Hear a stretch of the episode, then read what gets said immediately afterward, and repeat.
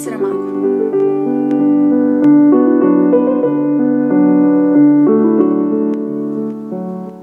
Acordou abraçada à mulher da limpeza e ela a ele. Confundidos os corpos, confundidos os beliches, que não se sabe se este é o de bom bordo ou de estibordo.